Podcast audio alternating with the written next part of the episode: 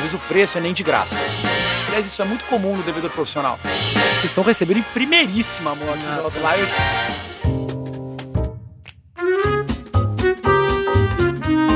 Bom dia, boa tarde ou boa noite, dependendo do horário em que você esteja ouvindo esse podcast. E agora, novidade, vendo este vídeo. Para quem está só ouvindo aqui pelas plataformas de streaming do podcast, Outliers com uma novidade, a gente está em vídeo a partir de agora de janeiro de 2022. É, então, se você está aqui ouvindo no Spotify ou em algum outro aplicativo, no YouTube da XP é possível ver o vídeo também é, desse papo que a gente vai ter hoje é, e todos os demais que teremos daqui em diante. Então, essa novidade do Outliers, sem falar que a gente passou a, a, a ter periodicidade semanal. Tínhamos periodicidade quinzenal, passamos a ser semanal. Teremos agora o episódio em vídeo também, então cheio de novidades aí. Então, pessoal, é, feliz ano novo aí para todo mundo que está vendo esse primeiro episódio aqui em 2022. Carol, tudo bem contigo?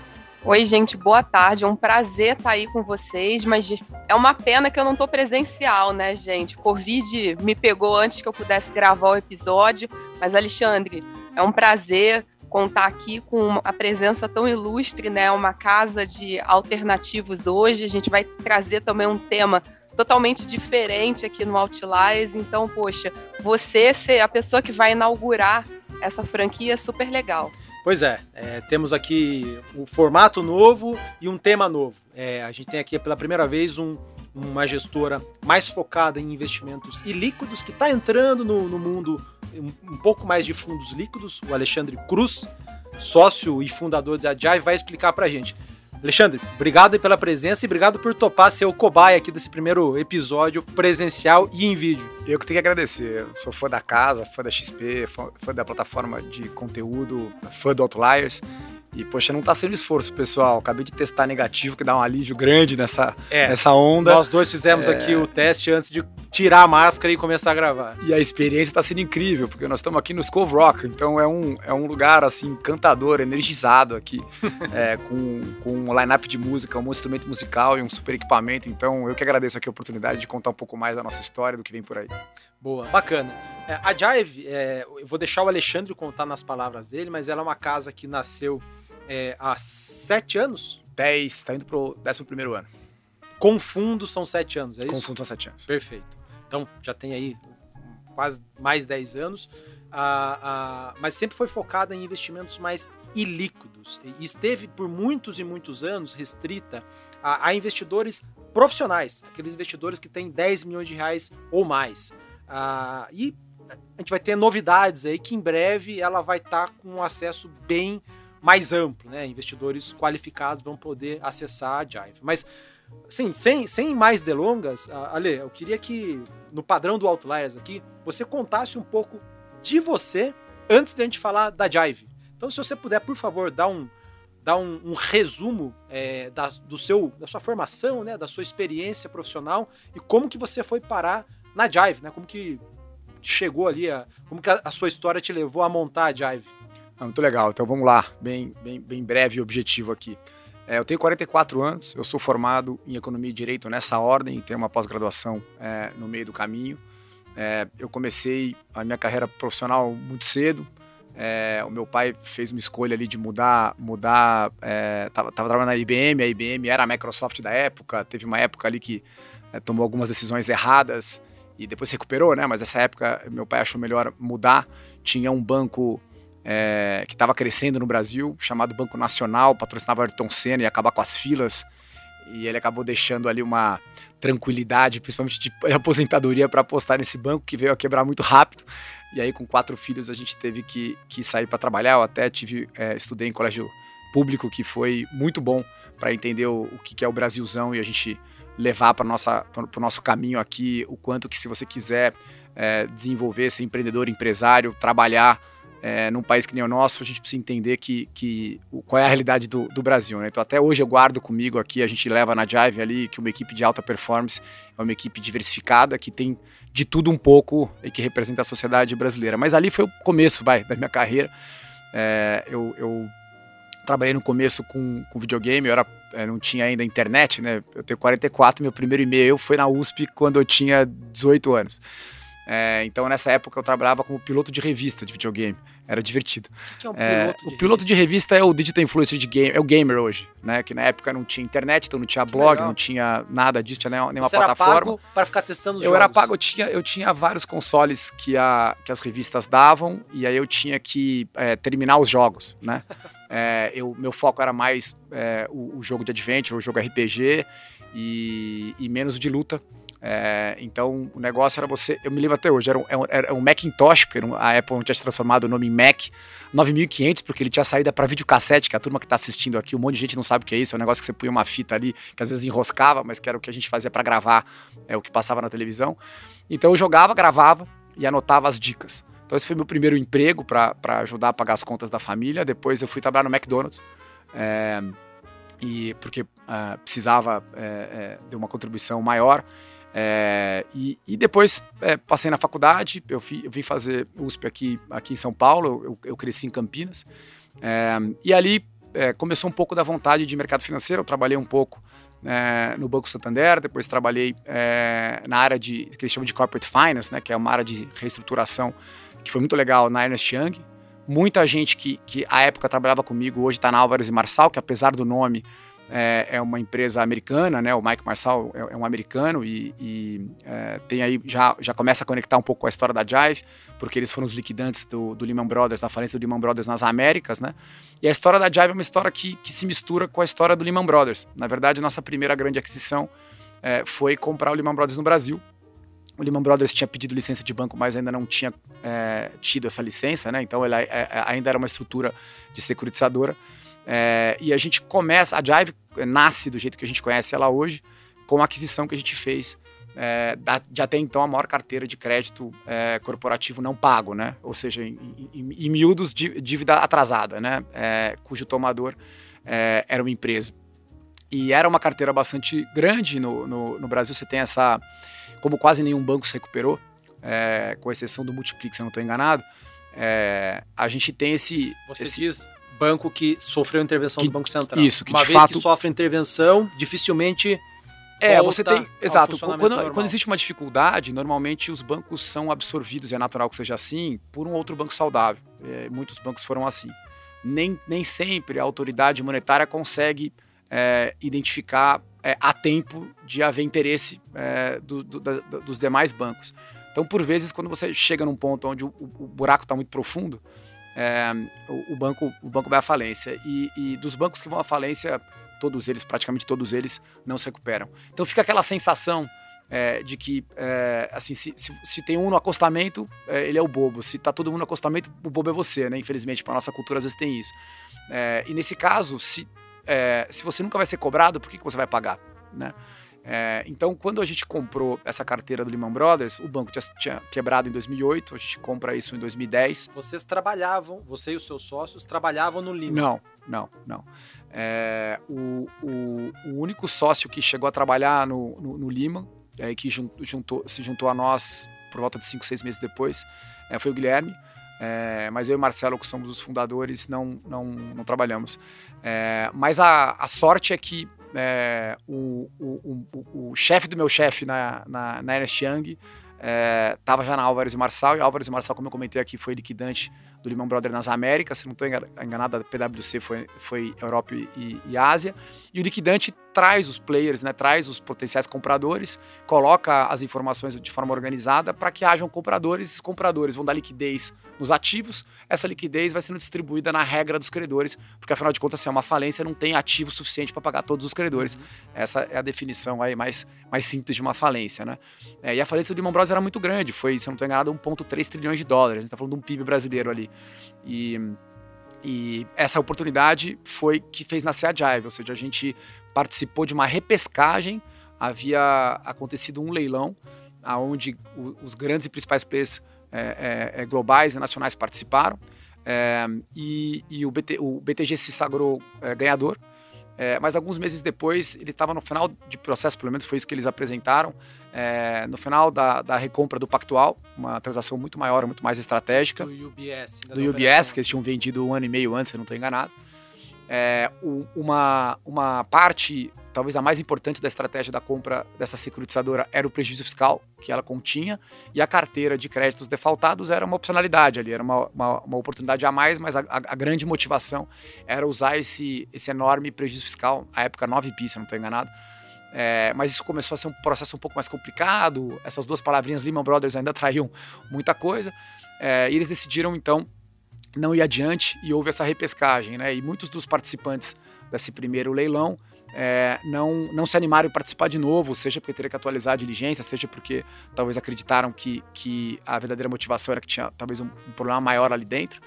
Então a gente participa dessa repescagem, é, vai até a Corte de Falência de Nova York é, com uma proposta empatada com, com o Barclays, é, que vinha comprando muita coisa do Lehman Brothers, e acabou que a nossa proposta era mais simples. É, e o juiz decidiu então por nós, porque apesar de mesmo preço, nossa proposta basicamente era 10% em escrow, né, uma conta de contingência, aquilo que aparecesse de contingência que não tivesse mais é, recurso, é, a gente poderia pegar em até 12 meses 10% do preço. É, e foi essa razão que levou o juiz declaradamente a falar: olha, não entendi muito bem as condições todas é, da proposta do Barclays. A da Jive aqui está bem claro de que no pior cenário vai ser 90% de 15 milhões de dólares a gente pagou ali a, é, a época. A gente, bons tempos, o dólar ali era 1,7. É, bons uhum. tempos. Isso foi em 2010. 2010 já. É. Perfeito. Tentando resumir aqui para quem eventualmente ficou perdido. O Lehman Brothers faliu no mundo, e aí nos diversos países em que eles operavam, é, os, os reguladores pegaram os ativos que tinham algum valor e saíram leiloando. No Brasil houve esse leilão e uma parte dos ativos era uma carteira de devedores do Lehman Brothers. Devedores atrasados, é isso? Quase isso. É, era uma securitizadora que dentro tinha é, esses créditos, mas você estava comprando a securitizadora, você estava comprando o veículo. Tá bom. Né? Então, assim, a, a Corte de Falências podia, de fato, ir se livrando é, de todos os ativos. Diferente disso, só detalhe curioso, se você vende só os créditos, a entidade continua lá. É, então, para não ter que ter que depois cuidar dessa entidade, Sim, fechar essa entidade, você simplesmente vende aquele CNPJ, que era uma securitizadora, que embaixo tinha os créditos. Então, só, só essa, essa pequena mudança aí. Perfeito. E aí, mas o grosso do que tinha ali dentro eram créditos a, a, a, a vencer, não, vencidos que Sim. vocês tinham que recuperar, tinham Exato. que ir atrás para cobrar. Exatamente. E aí que começa a, jornada de vocês. Exatamente. Assim, do Ayapoca ao Chuí, é, tinha assim, todo tipo de fauna e flora, assim, ornitorrinco, tinha, tinha de tudo que a gente imagina aqui. O que eu quero dizer com isso? É, tinha empresas falidas, tinha empresas é, em recuperação judicial, empresas que estavam só passando por alguma dificuldade, créditos maiores, créditos menores, todo tipo de setor, toda a região do Brasil. Então foi, foi uma carteira muito rica para a gente poder aprender, errar, aprender, errar, aprender, errar. É, e foi um, um, E aí o primeiro aprendizado é: se você paga o preço certo, porque afinal de contas a gente compra. A gente compra coisa com problema. Então não tem nada bom que a gente compra. A gente brinca que se tem problema, tudo é, é, é, é ruim, meio ruim, é, é, mais ou menos. então a primeira coisa é tem preço certo e preço errado. Às vezes o preço é nem de graça. Então, às vezes, você. aquele portfólio não faz sentido. Trabalho.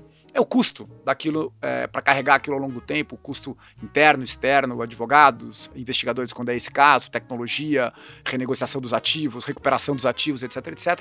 Às vezes pode é, não gerar é, uma recuperação que justifique pagar mais do que zero, né?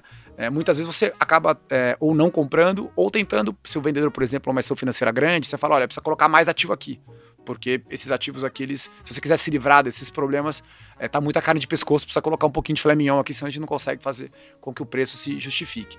Mas de fato, quando você paga o valor mais justo, ou o valor que justifica esse fluxo de caixa, porque no final é um fluxo de caixa projetado, ele não muda tanto assim quando você olha o valor de um ativo financeiro. Você vai ter despesas e vai ter receitas. Essas receitas vêm de collections, que a gente chama, né? De recuperações que a gente tem nesses ativos, que às vezes vai ser um acordo com, com um devedor, uma empresa, um avalista, às vezes vai ser um imóvel que você recupera e que tem que consertar e botar de novo para vender no mercado. Às vezes aquele devedor é credor de alguém, às vezes o ativo é físico, é, às vezes é uma propriedade, um imóvel, às vezes é um ativo físico. Então tem uma série de, de caminhos possíveis que a gente pode contar algumas histórias aqui para visualizar um pouquinho mais. Ale, é, e até complementando, você dando um passo atrás, assim, é, você contou bastante a história de vocês, já tem aí quase 11 anos de gestora, uma equipe super robusta. É, antes até da gente falar um pouquinho da Jive, eu queria até tirar uma dúvida, uma curiosidade, né? Acho que muita gente vai ter essa curiosidade aqui. Por que escolher né, um caminho mais de líquido, mais de investimento alternativo, que é o que a gente chama aqui na plataforma, do que o mundo líquido, né? Você contou bastante de todo o processo da compra do Lehman Brothers aqui no Brasil, mas antes disso eu até queria entender assim, por que que o Alexandre e o Marcelo pararam no mundo de líquidos, né? Como é que vocês chegaram aqui? Carol, adoraria que a resposta fosse super glamurosa, foi um insight incrível e tudo mais, mas foi uma mistura de oportunidade com falta de opção. É, eu acho que primeiro que o mercado de líquidos ele, ele cresceu no Brasil, se desenvolveu, ainda está se desenvolvendo e a XP tem um papel muito importante nisso, é, mas ele já era muito mais desenvolvido. É, então você teria mais dificuldade de, de achar espaço, oportunidade de se diferenciar. A segunda coisa é que, de fato, eu fui estudar direito como segunda faculdade, então você está um pouco mais maduro. É, eu tinha feito já uma pós-graduação. A gente começa a entender, e passou muito essa reflexão na minha cabeça, e muito conversando com as pessoas que começaram a empresa com, com a gente, é, de que é, você pode ser um alto executivo, uma alta executiva é, do mercado financeiro, do mercado empresarial, de todos os tipos, indústria, serviço, tecnologia. Agora, o desconhecimento é, no direito gera uma série de distorções e uma série de oportunidades. Né? Então, às vezes, é, pessoas de alta envergadura nas suas carreiras, quando tem uma situação é, de quase litígio ou de litígio, ou de disputa, ou de problema, é, é, entram numa situação de desconhecimento muito grande, até pela estrutura do direito romano português que a gente tem no Brasil, né? Então, e, e muito rapidamente você tem dois grandes tipos de direito no mundo: o common law, ou a lei comum, é, e o direito codificado. E, em muito resumo, a diferença entre os dois é: um, você tem poucas leis, e as decisões é, que vão mudando ao longo do tempo é, são o grande caminho, né? A tal da jurisprudência, né? Que, que você vai construindo decisões parecidas. Ou seja, o comércio eletrônico não é tão diferente do comércio não eletrônico. E você, em teoria, não precisaria, segundo o, direito comum, de leis tão específicas para regular o que no final é uma, é uma, é uma relação de comércio. O direito codificado, você fica produzindo lei para tudo. Primeiro que o processo de produção de lei, é, ele é moroso e é natural que seja moroso. Talvez aqui seja um pouco mais moroso, mas ele é moroso natural que seja assim. Segundo, que você começa a produzir leis que se sobrepõem entre si. E aí você começa a ficar muito tempo discutindo qual é a lei, já que ela se sobrepõe, para é, é, prevalecer nesse caso. É, e aí você acaba tendo um distanciamento do cidadão comum nem se fale, mas mesmo de altos executivos e executivas, empreendedores, empreendedoras, empresários, empresárias, do que é uma situação de litígio, quanto ela quanto ele custa, quanto que é, quanto demora, qual a chance de eu ganhar. Então eu diria que primeiro o mercado já muito é, preenchido e com players muito fortes no lado líquidos. E de outro lado, é, o contato com o mundo do direito mais velho, é, olhando e falando: caramba, você não fazia, fazia a menor ideia de que isso funcionava desse jeito acendeu uma luz de muita oportunidade.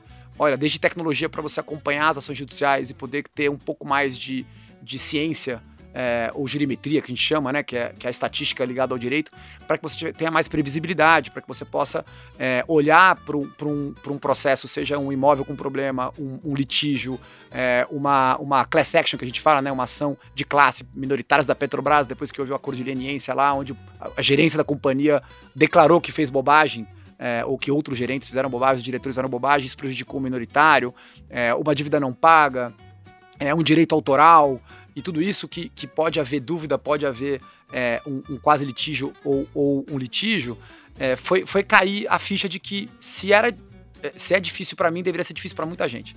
E que talvez ali a gente pudesse causar um impacto bacana no mercado, criar produtos diferentes e se diferenciar é, nesse, nesse setor. Foi, foi, foi assim, desculpa não ser uma resposta assim super incrível, um super insight, mas essa é a verdade. É, vocês estão com quanto sob gestão hoje, mais ou menos? Mais ou menos 10 bi. É, isso bi. vai mudando um pouquinho, porque a gente vai distribuindo dinheiro, então você vai mexendo um pouquinho, mas na média a gente fica com bi, fica é, oscilando entre 8 e 10 bi é, nesse momento. Esse último fundo nosso que a gente captou no meio da pandemia foi de 4 bi, foi o maior fundo até hoje Caramba. captado para essas situações que a gente chama de especiais, de stress, etc. É, são, são, quantas pessoas? São 300 pessoas. 300 pessoas. É, isso é legal, é legal de explicar um pouquinho, porque...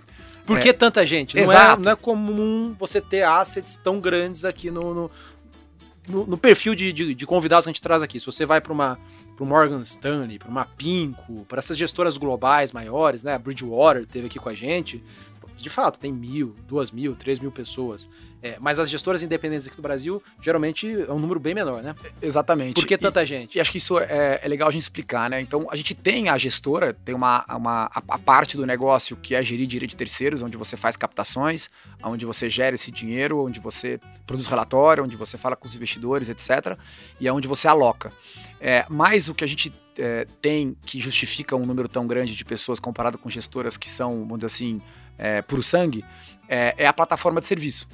É, que, que hoje ela é centrada e focada em atender o que a gente compra, é, mas que a gente já presta serviço para terceiros. Então, exemplo, os fundos de pensão no Brasil, é, com honrosas exceções, mas infelizmente é, o cenário é de muita, principalmente no passado, de muita negligência e muitas vezes fraude, às vezes as duas coisas, eles não têm uma, uma regulação clara para venda de ativos. Então, aquele, aquela pessoa, aquele CPF que está ali, é, mesmo depois de uma intervenção, ou que está sob nova direção, ou numa gestão correta, tem pouco incentivo para vender o ativo e uma, uma lacuna é, é, legal. É, a Previc ainda discutindo como, é, como fazer isso da melhor forma, e aí depois os tribunais de conta podem questionar bastante coisa. Então, para eles faz mais sentido contratar um serviço de cobrança, de recuperação desse ativo, é, do que de fato vender. É, e como é, a gente entende que se não vai vender, é, não, vai, não vai concorrer com a gestora, com, a gente deploy capital, né? ou seja, investir dinheiro, é, era um nicho que valia a pena a gente preencher. E se um dia vier essa regulamentação, a gente acredita que um dia vem, a gente está muito bem posicionado, porque afinal de contas a gente está prestando serviço, conhece a carteira, conhece perspectivas e vai estar tá bem posicionado para fazer uma, uma oferta. Então, a justificativa para ter muito mais pessoas é, e tecnologia é, do que uma gestora, porque a gente não é só uma gestora, a gente é uma gestora com uma plataforma é, de gestão e recuperação desses créditos, desses ativos, desses imóveis, dessas, desses litígios, desses class actions. Tudo isso que a gente investe, a gente toca a gente mesmo, né? E para isso você acaba precisando de mais tecnologia, mais pessoas, daí essa, essa diferença. E o grosso do que você tem lá, do, do, do perfil das pessoas, tem muito advogado. Então, essa é, é ótima pergunta, né? Sim e não. Ou seja, tem bastante gente que tem uma retaguarda jurídica, então estudou direito como eu, por exemplo, que nunca advoguei, mas que fui estudar direito mais depois, depois da minha formação em economia, e gente que estudou direito e que a gente incentiva muito uma segunda, é, uma segunda formação, a gente acha que abre bastante a cabeça. É, mas a gente brinca que a gente tem que trabalhar no mínimo em duplas. A gente trabalha em squads, né? Mas se você tiver só a visão dos advogados, é, eles muitas vezes, e não é, é, por culpa deles, a gente precisa ser muito especializado, dado esse nosso direito tão complexo que a gente tem aqui, é, eles acabam olhando muito para o litígio ou para o processo ou para o quase processo. E os administradores, engenheiros, engenheiras, é, pode ter psicólogo, marqueteiro, tem de tudo, né? É, aliás, para negociação, os psicólogos são muito bons. É, você também precisa olhar para fora e ter esse ângulo, às vezes, é, ah, é uma indústria, é um serviço, é, ah, poxa, tem, tem finanças envolvidas em tudo, tem estratégia de negociação, comportamento humano. Então, é, então sim, porque tem bastante gente com, com retaguarda legal, é, que teve carreira é, e formação jurídica, mas é, a gente tem mais da metade das pessoas que não tem. E o que a gente tenta fazer são os times terem um misto entre, entre gente que tem e gente que tem outras formações. Para tentar recapitular aqui, são 300 pessoas. Hoje todas elas, né, é, elas são focadas em algum processo de gestão e alocação de recursos ou de fato essas squads que você acabou de comentar, é, elas atuam meio como se fosse uma por empreitada, né? Por cada operação que vocês estão olhando em específico, e aí podem se desmontar e olhar a parte de serviços para terceiros. Como é que está dividido, né? Esse núcleo de 300 pessoas? Apesar de ter muita rotatividade, Carol, é bem claro, na verdade, quem trabalha, vamos chamar assim, no foco da gestora, é, no foco, por exemplo, de investment relations, né, relações com investidores, no foco de originação, é, no foco de gestão pura dos investimentos é, e de quem trabalha na recuperação dos ativos. Existe um processo que é a passagem entre a gestora que originou, precificou, fechou o contrato de, de aquisição daquele ativo é, e a turma que vai cuidar, que a gente chama de onboarding. É o processo onde você entrega é, literalmente tudo aquilo que você aprendeu no processo de originação e precificação para que a, a, turma, os squads que vão assumir aquela, aquela gestão não tenham, é, não percam nada pelo caminho é, e que a gente consiga, inclusive, a partir dali, medir o orçado realizado é, em relação ao que foi a, a, o fluxo de caixa projetado, seja em despesas que a gente vai gastar para fazer aquela recuperação, seja em, na recuperação em si, quando a gente monetiza os ativos que a gente compra. É, o que muitas gestoras, quando chegam aqui na plataforma e vão explicar o processo de investimento, fazem é que elas compram os ativos é, no mercado secundário ou no mercado primário e alocam seus fundos. Vocês têm um DNA não só de alocação, vocês podem também, né, alocar produtos no mercado, mas vocês também têm um, um, uma parte muito forte de originação. E aí queria um pouco que você explicasse, né, como é que funcionam essas duas esteiras e como elas se, se conectam no processo de alocação dos fundos que vocês fazem a gestão. Quando a gente comprou o Lehman Brothers, basicamente o que a gente tinha era que recuperar crédito. É, e aí, gente, nesse exercício, a gente viu que 52% historicamente, até hoje esse é um número, é, do que a gente recupera é um imóvel. E a gente falou, bom, se a gente está fazendo isso, quer dizer, se a gente está pegando imóveis de vários tipos, é, e, poxa, tirando, sei lá, Césio 137, que demora 100 anos para recuperar o problema ambiental, a gente está resolvendo alguns problemas ambientais, causando impacto positivo na sociedade e no meio ambiente. Pô, problemas de sobreposição de posse, problemas de renegociação é, de, de o que a gente chama de próprio terreno, é próprio da coisa, que é IPTU, é, ITR, é condomínio, etc. E todos os outros tipos de, de problemas que o imóvel pode ter, inclusive obra parada, a gente se perguntou por que não comprar imóveis diretamente com esse tipo de problema, se a gente já está fazendo isso. É, e assim como muitas vezes a gente buscava como recuperar um crédito, e a gente descobria que, de alguma forma, alguma empresa, às vezes com a sucessão, com um offshore e tudo mais, é, as, os nossos devedores eram credores. E a gente conseguia penhorar o que a gente chama de rosto dos autos, né? Que é um bonito para dizer que João deve para José e eu sou a Maria, seu e o João me deve. A Maria penhora o que o João tem a receber do José e aí a Maria começa a ser credora do José é, diretamente. E nisso a gente começou a falar, poxa, por que a gente não compra diretamente créditos que não são oriundos de dívidas bancárias? Que são oriundos de ações judiciais de todas as naturezas, que podem ser um espólio, que podem ser é, um crédito de precatório, que pode ser um crédito ligado a um litígio, a uma arbitragem, a um litígio familiar internacional de um ex-sócio, etc. Então, é, para mostrar um pouquinho que a Jive vai testando um pouquinho é, o que, que ela está fazendo como consequência natural de uma atividade já presente. E se a gente identificar que a gente tem habilidade ou que tem um nicho de mercado para que a gente possa avançar, dar um zoom nessa estratégia e trazer essa estratégia para dentro de casa, a gente faz. E aí, conectando com a tua pergunta em relação aos gestores de crédito e o que vem por aí. É, a gente, é, conforme os fundos foram, foram é, é, é entregando bom resultado, a gente foi aumentando um pouquinho o mandato deles experimentando, sempre, né, sem, sem, sem pular de cabeça para ver a profundidade do rio, mas a gente começou a emprestar dinheiro também. Então, muitas vezes a gente estava numa posição de comprar vários créditos é, é, em relação a um devedor só, a uma empresa. E a gente começava a ver que essa empresa, às vezes quebrava, às vezes ela se recuperava. E elas precisavam de, no, de, de novas linhas de crédito. E, e, o nosso relacionamento e o nosso risco estava numa posição muito privilegiada para a gente emprestar dinheiro para aquela companhia é, que há um, dois, três, quatro anos atrás tinha uma grande dificuldade que agora a gente consegue, sem assimetria de informação, ver que ela está melhor. Exemplo, a Rastec, a antiga Rastec, hoje Horizon listada. Quando a gente entrou nessa empresa, nós compramos é, por volta de 90% da dívida dessa, dessa companhia, ela estava com uma série de dificuldades, até investigação Polícia Federal, é, muitos, é, muito do, do, modelo de negócio ainda era coleta de lixo, então você ainda tinha prefeituras não pagando pela, pela crise que a gente teve, principalmente pública, em 15 e 16, é, mas chegou um momento que ela precisava de mais recursos. É, e a gente está numa posição super privilegiada para emprestar é, esse, esses recursos. É, e se a gente não pudesse fazê-lo, a gente ia, vamos dizer assim, deixar dinheiro na mesa é, e podia ter uma estrutura muito mais colaborativa e rápida para essa companhia poder se refinanciar, dado que o pior já tinha passado. Então, esse é um exemplo para mostrar que a gente tem uma máquina de originação que vem do próprio exercício é, do Special Situations, do distress, né, do, do, do crédito defaultado. Muito da carteira, é, de fato, vai continuar defaltada e vai ser uma recuperação Quando que não requer. É, defaultado é. Defaultado é não pago, né? Que está atrasado, né? Uhum. Que está muitas vezes já judicializado. Você está exigindo, buscando a recuperação desse crédito em juízo. É, então, muitas, muito da carteira, é, de fato, a empresa vai virar uma falência e não vai se recuperar. Mas uma boa parte da carteira vai se recuperar. É, e, e, e, o grosso da nossa originação vem por, por, esse, é, por esse contexto que a gente tem, ou direta ou indiretamente. Ou nós já somos credores da companhia, que teve um problema de, de atraso, de default, de recuperação judicial, de essa judicial, ou só uma dificuldade, ou a gente atrai é, companhias que precisam de reestruturação, apesar da gente ainda não ser credor.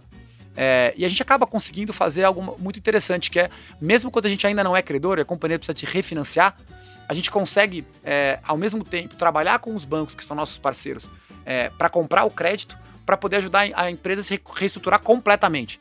Né? Que, que foi o caso da, da, da Horizon que a gente comentou aqui. Quer dizer, a gente de fato fala: olha, eu sou o maior e talvez o único credor novo da companhia, vou reestruturar toda essa dívida em virtude de que a gente tem ali é, já uma convivência de um, dois, três anos e consegue falar: olha, o pior já passou, o Vale da Morte foi superado, agora tem um caminho objetivo claro que mostra que ela vai se recuperar e que agora o risco dela mudou. Então, é, a gente inclusive está agora, nos próximos dias, lançando o produto aí na plataforma de vocês e outras plataformas é, de, de crédito, que é bem o que você falou. Quer dizer, a gente pode alocar é, é carteiras é, e, e, fazer alocações comuns, mas o nosso grande diferencial é, é originar diretamente esses créditos e principalmente ter formatos de monitoramento diferentes como a gente vive no pântano, a gente compra tudo que dá errado, né? É mais fácil, Carol e Samuca, a gente poder é, se prevenir do que pode dar errado. Principalmente ter aqueles é, alarmes amarelos. Sabe assim, olha, o gato entrou na sala, o gato começou a subir a parede. E não tipo assim, o gato pulou do telhado. É, então isso para crédito é fundamental.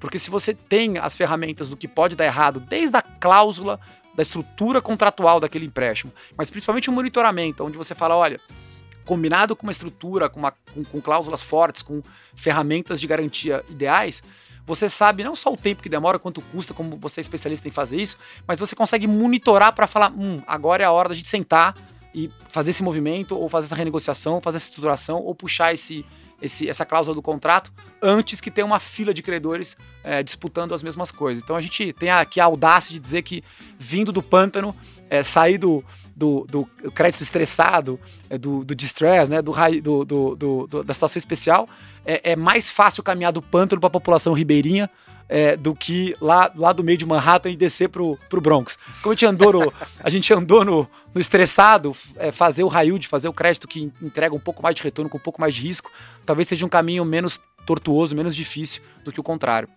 Eu queria que você desse uns, uns dois ou três exemplos de, de tipo de crédito que vocês executam. Eu, a gente estava conversando aqui antes de começar a gravar. Eu lembro de uma apresentação de vocês de 2017, talvez 2018. Vocês tinham, tinham um devedor lá na carteira, era uma empresa, né? E vocês descobriram que o dono dessa empresa tinha uma casa em Miami. O cara aqui no Brasil, tô mal, pô, no, devo, não consigo, coitadinho, mas vocês descobriram que o cara tinha uma casa em Miami.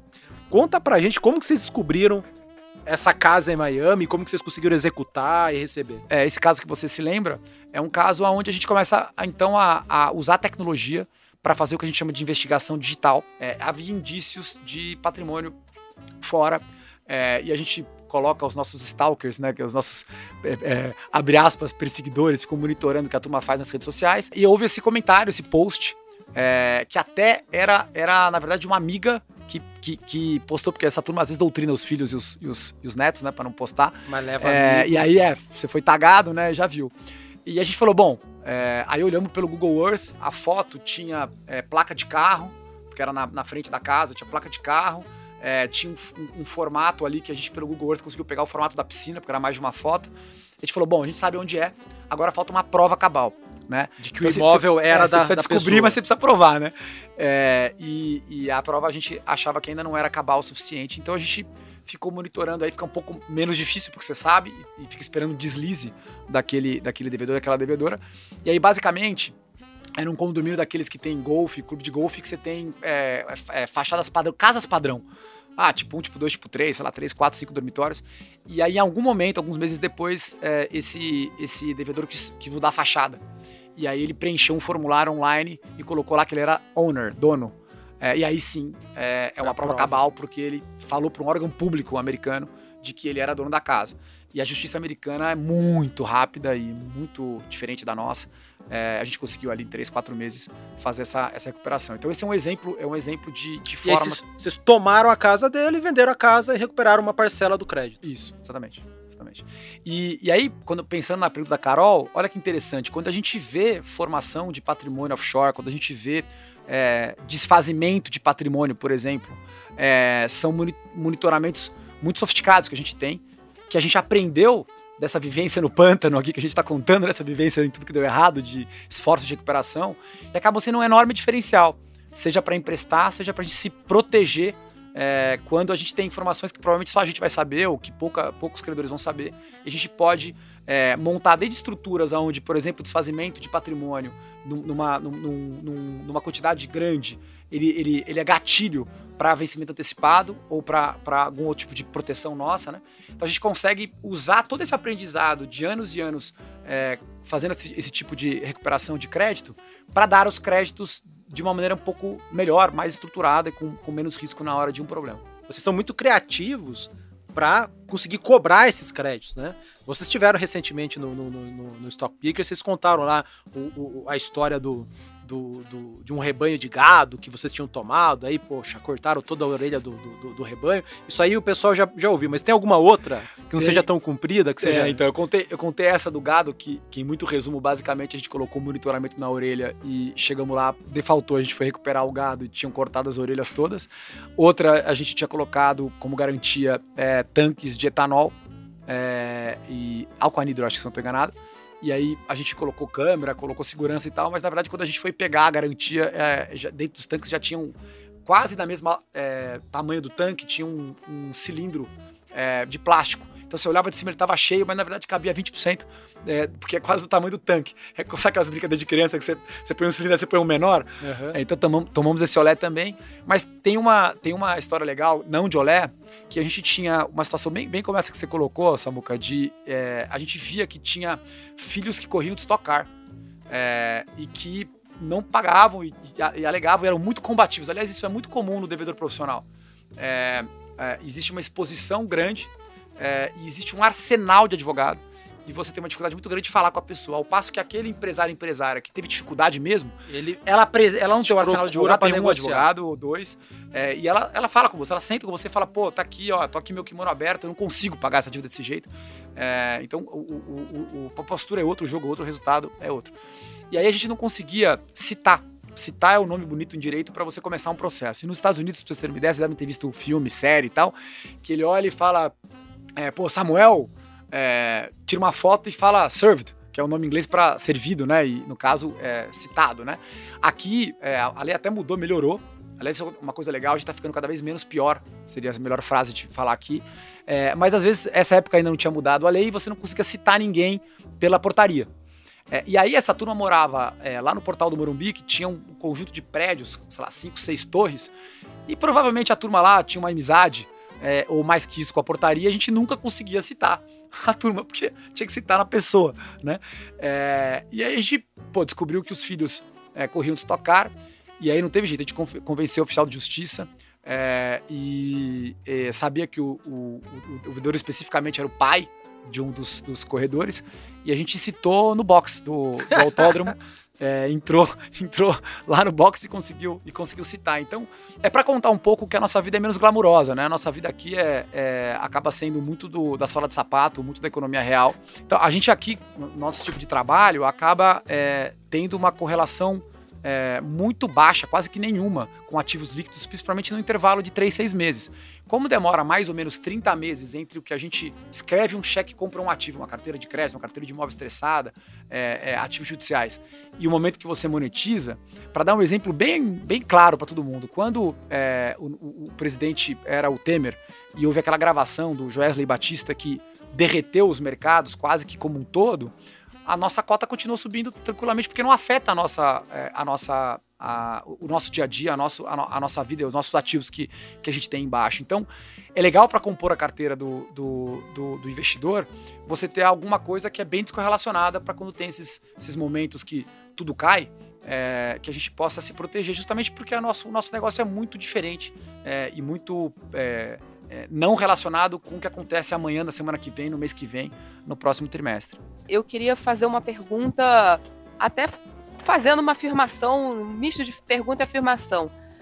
Você, você consideraria até o produto de vocês, de certa forma, contracíclico, uma vez que acredito eu que a maior geração né, de, de negócios, de oportunidades de investimento seria até em momentos que a economia está mais deprimida, está de fato com as empresas com mais dificuldade, aí vocês conseguem de fato ter um filtro, uma peneira maior ou não, não, não tem nada a ver com necessariamente né, é, a temperatura de cenário macroeconômico? Eu diria que você tem razão, mas vale a pena a gente explorar um pouco mais em detalhes, né?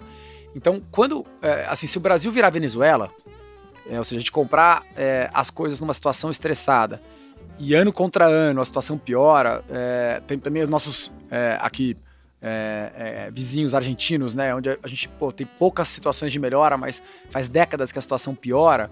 É, a, o, o, nosso retorno ele vai ser bom, ele vai ser adequado, mas ele não vai ser o, o melhor retorno se comparado com uma situação onde exatamente como você descreveu, que é contracíclico no sentido de que é um ciclo. Ou seja, quando a gente compra é, o período de investimento do fundo, a gente compra ativos enquanto a economia está piorando. E depois, quando a gente vai se desfazer desses ativos, monetizar esses ativos, recuperar esses ativos, a companhia, a, a economia está menos pior, esse é o ideal. O cenário ideal é esse. É, que é você ter anos de período de investimento. Os nossos fundos têm seis anos. É, então, três com três, três período, de investimento, três período de desinvestimento. É, quando, como a gente busca o dinheiro que aquele devedor já ganhou, como a gente compra é, o, o, valor em, é, a preço de liquidação, mesmo com o tempo e o custo de carrego de resolver os problemas de um imóvel, ou seja, como a gente paga muito barato, mesmo que a situação piore em relação ao momento que você comprou e o momento que você vai monetizar, você ainda tem um ganho muito bom e resiliente é, com, com, com o nosso tipo de investimento. É, mas o, o, o, ideal, assim, o, ápice do, do, do, do, timing é quando você começa a investir, a economia piora, e quando você está desinvestindo no terceiro, quarto ano seguinte do, do, do fundo, a economia está menos pior ou está melhorando. Esse é o, é, o, é o ponto. Mas eu queria acrescentar que a, a gente tem uma filosofia. É, é, vocês, vocês, entrevistam muita gente aqui, sei que vocês têm parceria é, é com, com a Oaktree, com o Howard Marks.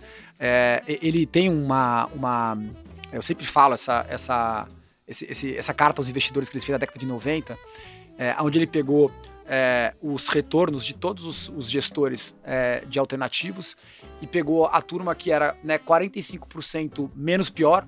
Então, é, é, 45% é, você estava acima dos 45% piores de retorno e abaixo dos 25% melhores de retorno se você usar o composto, né, o compound que a gente chama, né, quer dizer, ano contra ano você reinveste o dinheiro, você nunca fica lá para trás, mas também você nunca tá lá no É, você fica médio, né? Porque você, se você tá mais para perto do 5, você tá, tá, você tá quase abaixo da média se você ficar no 4,5, 5. Mas você nunca tá entre os super bons, porque você tá abaixo dos 25. É, mas se você tiver essa consistência, é, em 14 anos você é 3% melhor da classe. É, então, a, a cabeça da Jive, basicamente, é nós queremos estruturas de preço e de visão de resultado, se a gente entra muito barato, mas também se, se o cenário acaba sendo muito melhor do que a gente previu, é, ou se materializou o cenário otimista, a gente divide muito com quem vendeu, seja ele uma família, um empresário, uma empresária, uma empresa, um banco. É, logo, a gente faz, a gente ganha escala, faz muito negócio, mas dificilmente os fundos da Jai vão dar mais que 28, 30% ao ano e dificilmente eles vão dar menos que 15%. Porque a estrutura e a filosofia da casa é para isso. E a gente quer consistência. O que a gente quer é que o nosso investidor fale, pô, a cada cinco anos meu capital dobra na Jive. E é esse é o nosso, o nosso, o nosso objetivo com os produtos mãe da casa. É isso que tem acontecido. Então, já descontado a taxa de administração e performance, você colocou um real, daqui cinco anos sai com dois. E se a gente fizer isso o resto da vida, a gente acha que nossos investidores vão estar muito felizes e a gente também. É, até porque nós somos os maiores investidores dos nossos próprios fundos, né? O, o nosso partnership, a nossa sociedade é, é, muito compradora do que a gente vende. É, então, é, acho que essa é um pouco da nossa filosofia. Então, você não vai ver a Jive dando 40 e menos 10. É, é, basicamente é, por, essa, por essa filosofia. Logo, a questão do ciclo tá certa, Carol.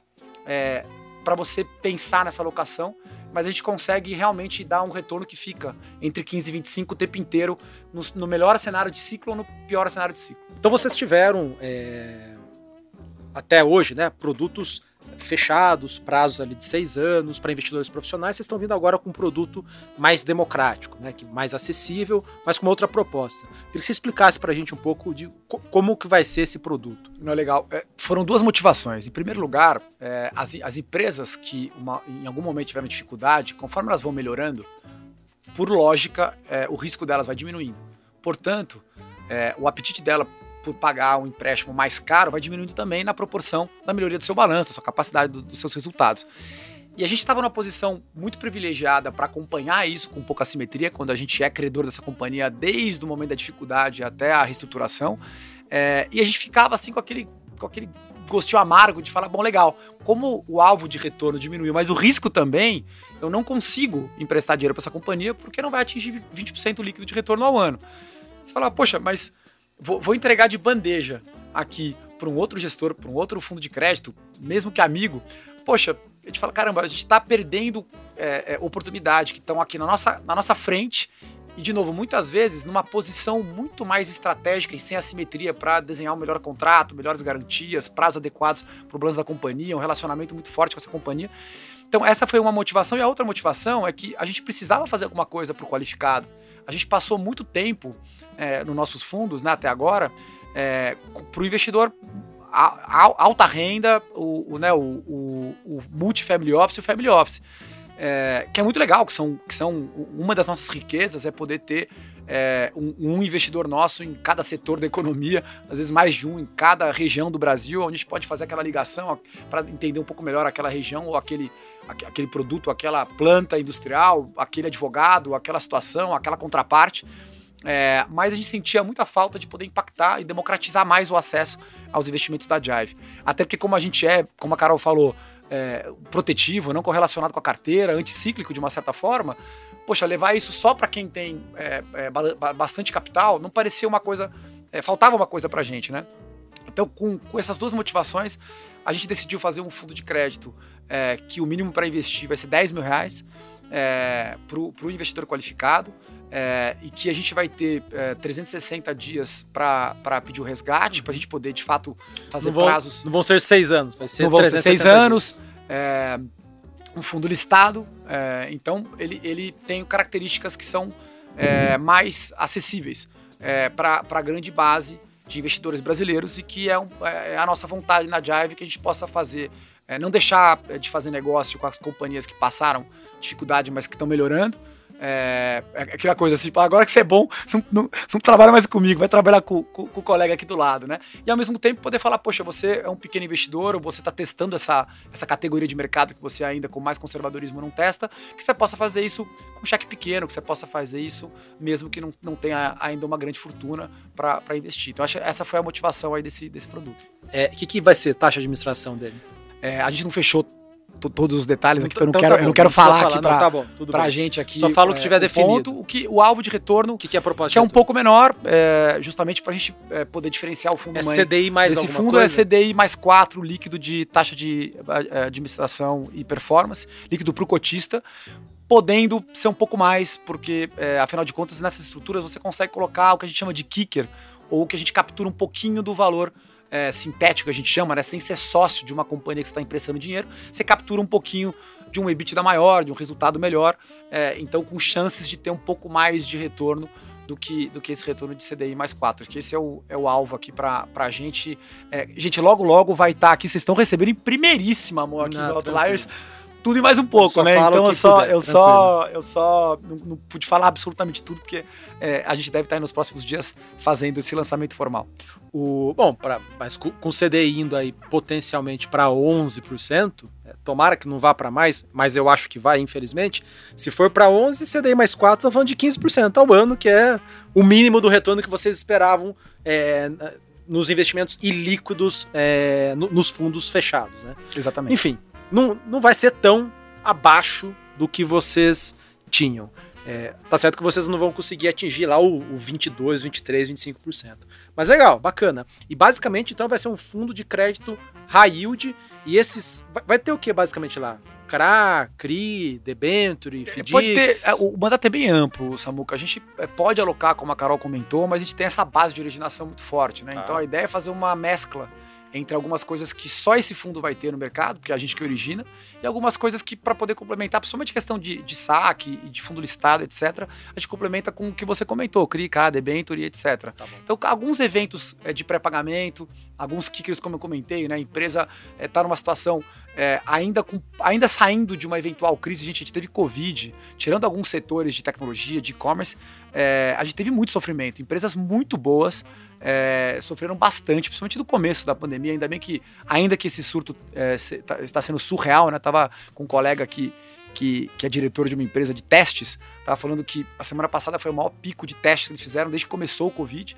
É, mas por outro lado, com poucos, poucos sintomas e, e, e, pouca, e pouca morte, né? Espero que a gente esteja talvez no começo do fim agora desse, desse processo, mas o fato é que a gente está dando mais de dois anos.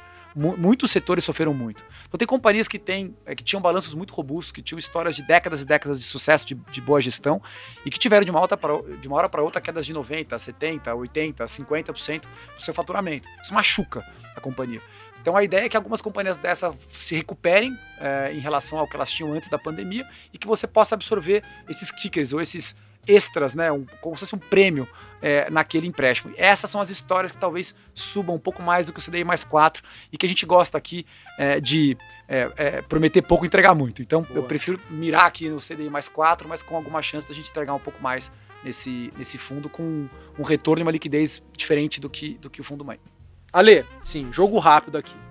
É, Brasil começou 2022 com, com, o pé lá embaixo, no sentido negativo, né? Bolsa degringolando, juros pré-fixados subindo pra caramba, dólar não dando trégua. Lá fora o cenário tá ruim, temos eleição no Brasil, lá fora também inflação, muita gente falando que, que ela, embora não, su, não deva subir tanto, ela também não vai arrefecer.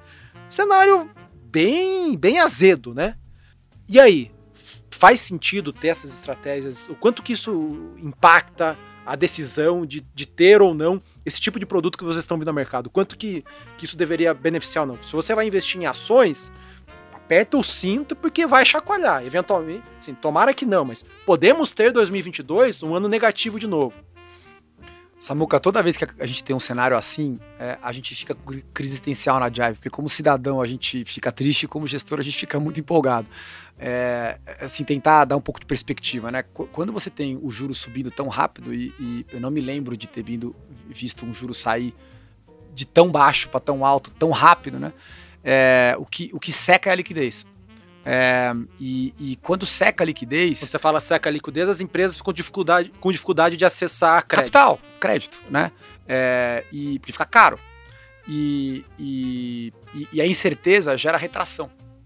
Né? E a inflação ajuda a piorar o cenário, dólar, idem, etc. Os investidores, principalmente estrangeiros, é, e aí mesmo é, não só crédito, mas injeção de equity mesmo, é, para que, que ele vai investir no Brasil, que ele não entende o que está acontecendo, não entende o, o, que o governo fala, as mudanças perigosas adicionais que a gente fez agora recentemente com teto de gastos etc. E ele está investindo no all-time high, ainda que com, com perspectiva de, de aumento de juros de Fed, etc. Mas assim, Estados Unidos e Europa, é, ele conhece mais, ele está lá, é, a, a, capacidade de, de, investir capital é, é, é, é, dezenas de vezes maior, o mercado é muito maior, a segurança jurídica é muito maior, por que, que ele vai olhar para cá? Né? Então, a, a, redução da liquidez ela é meio que generalizada. Né? O, o dinheiro está mais caro no Brasil, tem mais insegurança e o dinheiro não está vindo de fora. É, é melhor para trabalhar do jeito do, do, tipo de ativo que a gente faz, porque a gente, no limite, o que a gente faz é dar liquidez para ativos ou empresas que têm pouco acesso à liquidez. Se pudesse resumir o que a Jive faz, é, a gente compra aquilo que não passa na diligência, o que os outros. A gente começa a trabalhar quando os outros param porque não passa na, na diligência, não passa no critério. É, então, é, é melhor para a gente trabalhar com um cenário de juros de 2%, onde o crédito é abundante, onde a, o capital é abundante. Então, para nós é melhor. Agora, como eu estava comentando com a Carol, apesar de a gente entregar um retorno adequado com o que a gente se propõe a entregar, se o cenário de é, é, 24, 25, 26, 27 for pior, o que importa para a gente é que 25 seja melhor. Como a gente está lançando um fundo agora é, e a gente capta o, o, o próximo fundo é, ainda esse ano, o fundo mãe, de novo, esse é um bom período para se investir. É, poxa, Alexandre, mas e o que já foi investido na, na Jive? Né? O fundo 1 a gente terminou é, é, de entregar todo o retorno. É, quem investiu com a gente é, tirou um pouquinho mais de duas vezes dinheiro. Qual, qual, foi o resultado anualizado do, do fundo? 20,6% ao ano já livre de taxa de administração e performance. Caramba, então, em cinco anos, quem investiu com a gente um real saiu com dois, né? Em, em, em, em resumo aqui, arredondando a, a conta. Poxa, mas e o fundo 2, né? É, o fundo 2, se a gente tiver é, 23, 24, 25 e 26 é, piores do que quando a gente investiu, lembrando que a gente investiu dois no começo do fim da crise pré-Covid. Aquela crise que a gente teve, é, 14, começou em 14 ali, aí 15, 16, 17, teve impeachment, teve tudo isso. É, a, gente, é, a gente não lembra, né, às vezes, mas em, relação à PIB foi pior do que a gente está vivendo agora, a Covid, né? É, então a gente investiu naquele período, foi um período de muita baixa. é, hoje é um período menos pior do que o período é, daquele momento, né? Então, para nós, é uma melhora de cenário. É, cenário, e, e, os novos cenário investimentos. Para investir é melhor, apesar de o cenário macro em geral tá, é, tá é, conturbado. Exatamente. Então, é, no final do dia, é, a gente nunca fica animado como cidadão, mas como gestor, a gente tem que confessar que é, é menos difícil trabalhar num cenário de falta de liquidez, de, de incerteza, do que num cenário de abundância de liquidez, de juros muito baixos é, para nós. Então, então, no final das contas, aqui a gente está com. Tá, a gente tá animado, né? É, quando, só quando entra na Jive, assim, tá, ou quando entra no, no Zoom, lá no, no, trabalho, a gente anima, mas, poxa, não é, não é o que a gente gostaria. Podia ser, podia ser um equilíbrio, podia ser menos pior do que, do que tá agora. Boa. E, Ale, pegando um gancho do começo do nosso episódio, né? Você começou contando da história da Jive, falou que teve uma série de aprendizados, foi errando e acertando ao longo da vida da gestora. E aí eu queria fechar aqui o nosso episódio fazendo uma pergunta, né? É, nesses 11 anos de Jive, o que que você, o que que você acha que foram, né, os maiores erros da gestora? O que que você considera como aprendizado em todo esse processo, né? Embrólio jurídico, é, descobertas de garantias, uma série de, uma série de coisas, né, que você veio contando aqui no episódio. É, o maior acerto que a gente teve quando a gente é, teve um retorno muito grande sobre é, a carteira do Lehman Brothers, que foi como começou a companhia, é, a gente tomou, na minha opinião, talvez a, a mais sábia das decisões, que foi, é, a partir daquele momento, investir 80% do resultado da companhia no que a gente faz. É, e essa regra continua até hoje. Então, é, eu espero que não tenha nenhum ouvinte do Outlier que queira colocar 80% do patrimônio na Jive, mas a gente coloca. Então, a gente é, em proporção ao patrimônio, a gente é o maior alocador e tem que ser assim, é, do que, do que é, a gente né, oferece para os nossos, nossos investidores. E eu acho que essa é uma pole de seguro eterna, de que você não vai querer fazer fundos cada vez maiores só por, por ter mais taxa de administração, porque no final do dia você tem o, o, o grosso do que você ganha, do que os seus colaboradores e sócios ganham, é, é como cotista do mesmo fundo que os nossos investidores. Então acho que as gestoras que é, acabam é, ficando com pouco investimento proprietário nos fundos, ou que tem dois bolsos, né? O bolso do fundo que você põe o bom e o ótimo você põe o proprietário, você acaba se desalinhando com o seu investidor. A Jive só investe através dos fundos. Nós somos cotistas muito relevantes. E do ponto de vista de alocação, de novo, eu espero que não tenha nenhum investidor que coloque 80% ou mais, nem perto disso, é, nos, nos, fundos da Jive. A gente coloca. Então, acho que esse foi o nosso, é, talvez, maior aprendizado. Eu acho que os maiores erros é, que a gente aprendeu é que, acho que em primeiro lugar, gente boa é, não está disponível na hora que você tem a vaga. Então, assim, gente boa você traz. É, pô, você, obviamente, a gente está falando aqui de alguém que você não tem assimetria de informação, que você acompanha o trabalho há bastante tempo, etc, etc. Puxa, aquela pessoa lá tá saindo. É, ainda não tenho headcount, não tenho a vaga. Vai Cara, a chance dessas duas coisas acontecerem é, é, é, muito próxima de zero. Então traz, até porque a pessoa boa, ela cria o PNL, ela mesmo vai fazer uma nova tese, vai ajudar o investimento, vai melhorar algum processo. É, então, acho que a gente per perdeu a chance de contratar algumas pessoas muito boas que foram fazer coisas incríveis em outros lugares ou até criar novas casas, que, que a gente aprendeu rápido. Ainda bem que você tem que errar certo, né? Errar certo significa errar rápido, né? É, o melhor erro é aquele que você percebe rápido, assim você não fica insistindo. O segundo, o segundo que eu falei, o terceiro que eu falei aqui, o segundo, segundo erro, né, que a gente aprendeu aqui, é que de onde que não parece que vem nada, é que não vem nada mesmo, gente. A gente é muito latino. A gente fica querendo gastar um tempo enorme naquilo que já deu errado. É, e, e, poxa, onde você deveria gastar tempo naquilo que você sabe fazer bem, naquilo que você sabe que aquela energia vai dar um retorno, aquele tempo que você vai gastar, que você vai investir, vai dar um retorno muito alto. Então a gente tem que lutar contra um pouco do nosso estilo como, na, como nação, como latino, né? Que a gente posterga o sacrifício, que a gente ajuda o mais fraco.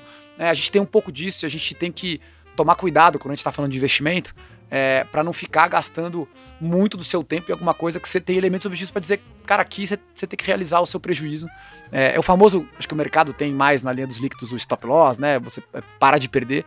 No nosso caso, realmente é focar é, naquilo que a gente é, tem indícios que faz bem terceiro e último ponto que acho que é legal da gente ouvir aqui é que é, é, se não tem número, não existe. Então, a gente tinha, por exemplo, uma crença de que quando a gente descobre que é, um devedor, por exemplo, profissional, tem lá um novo CNPJ, uma nova empresa, é, que é um patrimônio escondido, etc, etc, a gente achava que o juiz precisava é, decidir que a gente poderia ir atrás dessa nova empresa dele. Então, para dar um exemplo, o sujeito opera pelo, pela Verduras e Couves SA. E aí, é, essa, essa, empresa se endividou e ele abriu o Leguminosas SA é, no nome dos filhos ou de um offshore e começou a vender patrimônio. Desculpa, a vender, a, a fazer a mesma coisa que ele fazia e o patrimônio dele está lá. É, quando a gente, a gente acreditava que quando a gente tinha uma. entrava com um pedido para falar: olha, a Leguminosas SA é, faz a mesma coisa que a, que a é, legumes e que a verduras e couves. Olha, é o mesmo, é, o endereço é, o mesmo. Olha, os sócios são os, os, filhos. Olha, você liga lá, construiu uma prova que a gente fez um circuit bar, ligou lá, tá aqui comprovado que quem atende é o, o, o, o antigo diretor da outra empresa. Então tá aqui todos os elementos de sucessão. A gente acreditava na Jive até alguns anos atrás que precisava da decisão do juiz. Pode pegar a Leguminosas SA e os números mostraram pra gente, o Deira mostrou pra gente que entra com o pedido que o devedor panica. E ele vem correndo fazer um acordo. Então, o último aprendizado é: ok, que você possa ter suas crenças, você pode ter suas convicções e elas podem te levar intuitivamente a checar. Mas olha o dado. O, dado, a gente tem. Gente, a gente tem tanto dado hoje que a gente tem que focar em challenge, né? em, em, em discutir, questionar as suas convicções, porque às vezes os dados eles ratificam ou eles retificam. Eles falam, não é bem por aí, é mais pro, pro outro lado. Mas ó, tem uma lista, viu, Carol? Uhum. É, se, eu, eu costumo terminar esses papos aqui dizendo que a soberba precede a queda. Se começar a achar que sabe muito, se começar com essa papo, ó, a Jive tá bem, tá super bem, entrega muito retorno, que legal, é, é, é, muito perigoso. É melhor, assim, é melhor continuar olhando o que falta subir do que o que já subiu para não escorregar na montanha, sabe? Muito bom. Tem muita, muito mais coisa que a gente queria cobrir aqui, mas estamos aprendendo ainda, né, Carol? Esse, esse, esse, formato aqui presencial, com vídeo. Mas, cara, obrigado pelo bate-papo. Pô, prazer te rever aqui. Fazia acho que uns três anos que a gente não se falava. É, desejo uma ótima uma ótima empreitada para vocês nessa nova fase, né, com esse novo tipo de produto um pouco mais líquido, né, um pouco mais acessível, aliás, bem mais acessível e tudo de bom para vocês e como que se despede no presencial? Toquinho aqui? É, não sei se é Joaquim Pô, né? Se é cotovelo, pedra, tesoura, papel, não sei como é. Mas hábito, pelo né? menos nós fizemos o teste aqui. É Pessoal, isso. muito obrigado pela oportunidade. Parabéns aí pelo novo formato. É, eu acho que só, só, só, tem a ganhar, né? O podcast já era legal, porque você via na bike, você via no, no, Uber, você via, né, nos momentos. Mas se você tiver um pouco mais tranquilo, você pode agora ver, ver ao vivo. Então eu espero que vocês tenham gostado. Obrigado pela oportunidade de novo e no, num time muito bom pra gente, né? A gente lançando nos próximos dias um produto novo, poder compartilhar um pouco da história da Jive, o que vem por aí, é, a gente só tem a agradecer. Carola, obrigada, obrigada por mais uma. Obrigada, Samuca. Pessoal, é, esse episódio vai estar disponível nas plataformas de podcast que vocês todos já estão acostumados a, a ouvir. E para quem é, vai, eu vou repetir isso porque vocês vão se acostumar, vai estar no YouTube da XP também, tá? Então, para quem por acaso quiser ver no vídeo, YouTube da XP, é, eu gosto de, às vezes, alternar. Vários podcasts que estão gravando vídeos eu ouço via o YouTube também. Pessoal, muito obrigado pela audiência e vejo vocês na próxima.